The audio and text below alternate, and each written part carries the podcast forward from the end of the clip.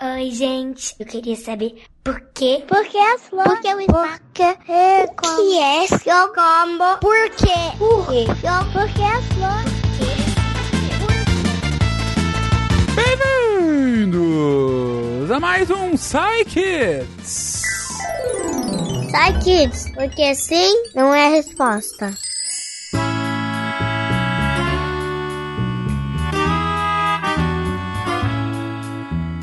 Eu sou o Fencas e aqui vocês já sabem, crianças perguntam, cientistas respondem. E para começar, para começar, temos a pergunta da Laila, de 11 anos. Vamos lá, Laila. Meu nome é Laila, eu tenho 11 anos e eu moro em Patos. A minha pergunta é: antigamente a Terra fazia quantos graus quando ela era uma bola de fogo? A Laila quer saber quantos graus fazia a Terra quando nós éramos uma bola de fogo. Caraca, como será sequer que a gente sabia que a gente era uma bola de fogo e a nossa temperatura, né? Mas enfim, quem vai ajudar nessa é o Naelton. Bora, Naelton. Olá, Laila. Você quer saber a temperatura que a Terra tinha quando ela era uma bola de fogo? Pois é, a Terra se formou realmente num início bem quente, quando o sistema solar estava se formando, muitas partículas, muitas rochas que vinham pelo espaço colidiam e formavam corpos maiores. Quando a Terra já começou a se formar, que a gente poderia chamar de um protoplaneta, ou seja, um planeta que ainda não está pronto, né? Vieram várias rochas do espaço, chamadas planetesimais, que vieram colidindo com a Terra e aquecendo. Esse calor produzido no impacto eh, levava a temperatura em torno de uns 2 mil graus Celsius na superfície. Eh, depois de um tempo ela foi esfriando. A lava, o magma, como a gente conhece, existe numa temperatura geralmente de 700 a 1300 graus Celsius, ou seja, a Terra era mais quente do que a temperatura da lava que a gente conhece hoje, da- do magma que a gente conhece hoje. Com o passar do tempo, essas colisões foram diminuindo, foram diminuindo, a superfície foi esfriando, foi se transformando numa crosta sólida em torno de mais ou menos de uns 400 graus Celsius. Isso aconteceu há mais de 4 bilhões de anos atrás. É isso, Laila. A gente já chegou a ter mais de mil graus Celsius de temperatura. Cara, é quente demais. E como disse na Elton, isso acontecia porque a gente foi formado de um monte de rocha que ia se atraindo por conta da gravidade, né? A gente já falou de gravidade aqui em outros episódios. E aí, quando elas iam se atraindo, elas iam se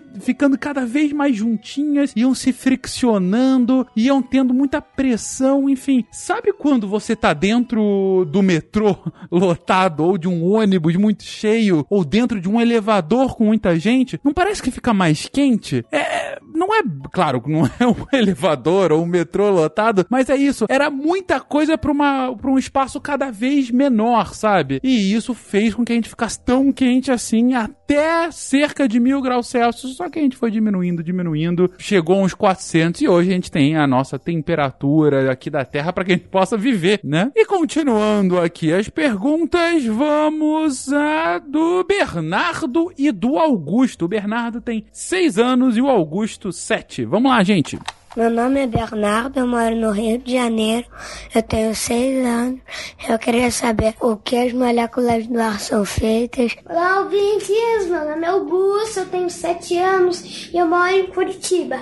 A minha pergunta é: do que é formado o ar? O Bernardo e o Augusto perguntam do que as moléculas do ar são feitas, do que afinal é formado o ar. Vamos saber disso agora com a Bruna. Bora, Bruna, responde aí pra gente. Oi, Bernardo. Oi, Augusto. Tudo bem com vocês? Hoje eu vou responder a pergunta de vocês dois sobre do que, que o ar é feito, ok? É engraçado a gente pensar que o ar é feito de alguma coisa, porque a gente não enxerga ele, né? Se a gente fizer uma conchinha com a mão, vai parecer que a mão tá vazia. A gente só vai sentir que tem alguma coisa quando o ar entra em movimento e a gente sente um vento no nosso rosto. Mas então, do que, que o ar é feito? O ar é feito de várias coisas e a gente vai começar falando do que tem em maior quantidade, que são os gases. Vocês provavelmente já ouviram falar do gás oxigênio, né? O gás oxigênio é aquele que a gente respira e ele é o segundo gás mais abundante no ar. Ele só perde para o gás nitrogênio. O gás nitrogênio é o gás que existe em maior quantidade no ar. Se a gente somar o oxigênio e o nitrogênio, já vai dar quase que totalidade de moléculas de gases que tem no ar, porque os outros gases eles estão em quantidades muito pequenininhas. Um outro gás importante que tem no ar é o chamado gás carbônico. Gás carbônico é o que sai da nossa respiração. A gente inspira oxigênio e solta gás carbônico. Outros gases que também estão presentes são os gases nobres, por exemplo, o neônio, o argônio. Mas, como eu falei, todos eles estão em quantidades muito pequenininhas se a gente for comparar com oxigênio e nitrogênio. Além disso, nós temos também no ar o vapor d'água. O vapor d'água é a água que evaporou, seja de rios, seja de lagos,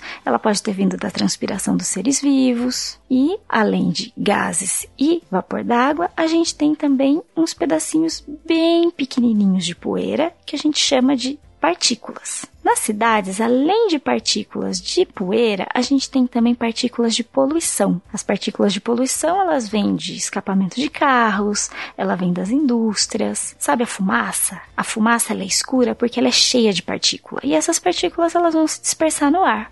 Sabe o que mais que tem no ar além disso?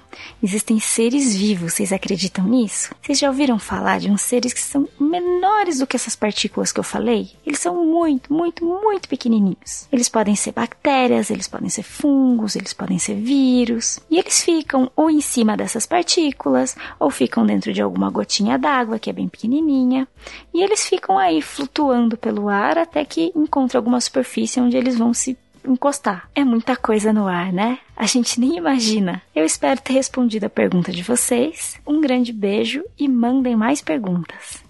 É isso, Bernardo e Augusto. O ar é formado de um monte de gases diferentes, principalmente nitrogênio e oxigênio. Mas, gente, tem vapor d'água, tem bichinhos, tem de tudo no ar. De tudo. Lembrando, o ar aqui da Terra, tá? Porque quando a gente sai da Terra, não tem ar, tem um vácuo. É por isso que os astronautas usam aqueles capacetes quando eles estão nas naves, quando eles estão nas estações espaciais, quando você vê os filmes deles chegando lá na Lua, porque lá não tem ar. Então, se não tem ar, eles não conseguem inspirar o oxigênio, que é o que faz com que a gente consiga viver. Nós, animais aqui da Terra, que inspiramos esse oxigênio que está no ar. E será que tem outras atmosferas com outros gases ao redor do espaço? Fica aí uma pergunta para próximos episódios. E para acabar o episódio de hoje, uma daquelas perguntas. Gente, eu não canso de repetir o quanto essas crianças são espetaculares. E dessa vez, quem faz a pergunta é a pequena Isis, de 5 anos. Vamos lá, Isis. Oi, Sorry Cash, meu nome é Isis, eu tenho 5 anos, eu moro em Brasília. Minha pergunta é: por que que quando a gente toca no olho com o dedo, do, dói e quando a nossa palpa toca, não dói. A Isis, que nos chama de Trycast, faz uma pergunta espetacular. Gente, por que quando a gente toca no olho com o dedo dói, mas quando a nossa pálpebra toca não dói? Cara, que pergunta espetacular! Quem vai responder a gente é o Gabriel. Gabriel, nos ajuda, por favor, nos tire essa dúvida. Oi, Isis, tudo bem? Meu nome é Gabriel e eu recebi aqui a sua pergunta de por que quando a gente toca no olho com o dedo dói, mas a nossa pálpebra que tá tocando o tempo todo não dói. Eu torço para que você não tenha descoberto isso por conta própria, tenha enfiado o dedão lá no olho sem querer e tenha se machucado. Brincadeira, tá? Mas assim, eu vou explicar um pouquinho por que isso acontece. Então, a nossa pálpebra, que é o que é essa membrana, essa película que tá cobrindo o nosso olho, ela pela parte de fora é uma pele normal, mas por dentro ela é uma fina película bem úmida de membrana, muito fininha, e ela não aperta o olho. Então ela tá só ao redor do olho, ela sobe e desce bem rápido e acaba não machucando o olho justamente porque ela não aperta nele, ele só toca bem de leve. Já o nosso dedo, ele é mais grosso, né? É o dedo que tem pele, é mais rígido.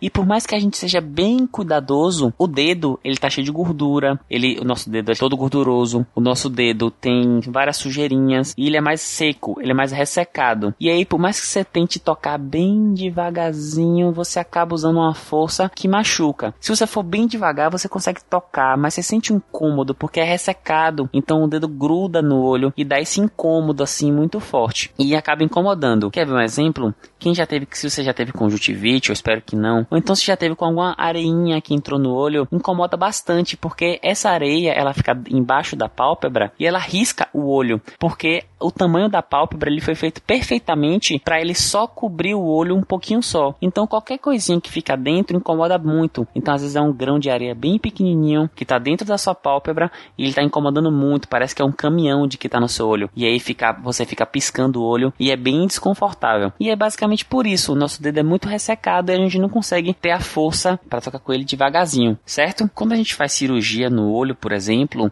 o médico ele pinga um colírio que é anestésico e aí dá para tocar melhor, porque ele inibe a dor. Mas eu não recomendo, tá bom? Porque o nosso dedo é bastante sujo e pode acabar contaminando o olho você ficar tocando assim o tempo todo. Mas uma coisa muito legal que você pode fazer no olho é passar lágrima artificial. Não é para fingir que tá chorando não, mas essa lágrima artificial, que é como se fosse um soro mais bem preparado pro olho, ele é super bom para limpar o olho e você pinga nele, você vai sentir como se fosse uma refrescância, como se estivesse lavando o olho com água. E aí essa gotinha também não incomoda. Por que ela não incomoda? Porque é uma gotinha muito pequena e ela é molhada. Então as coisas que mais incomodam o olho são essas coisas que são mais secas e duras e ásperas. Então passar um algodão no olho ou passar alguma coisa dentro do olho incomoda. Mas o que é mais molhadinho, um colírio ou essa lágrima artificial ou até a própria pálpebra piscando, ela não incomoda tanto, entendeu? Aí é só uma questão mesmo de sensibilidade. Nosso dedão é maior.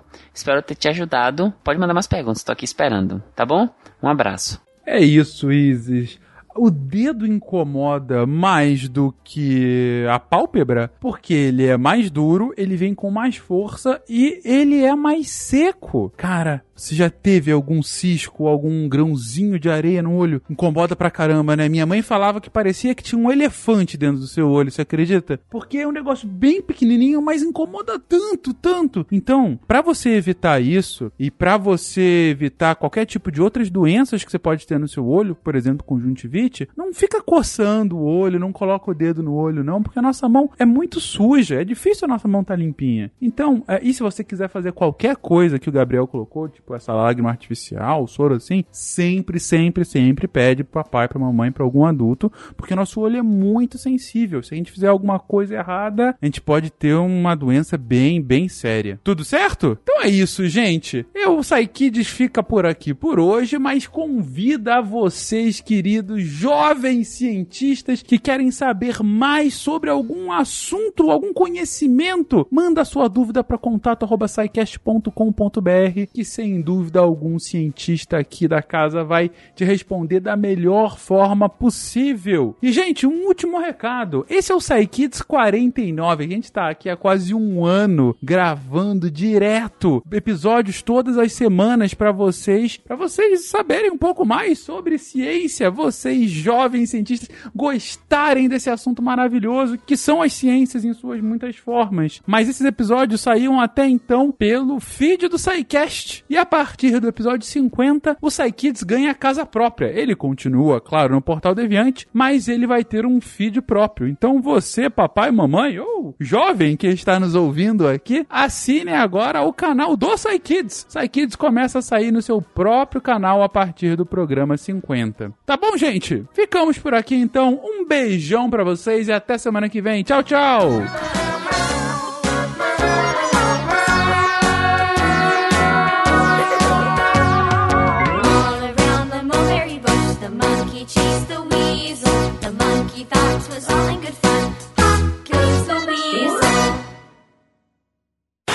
Esse podcast foi editado por Nativa Multimídia.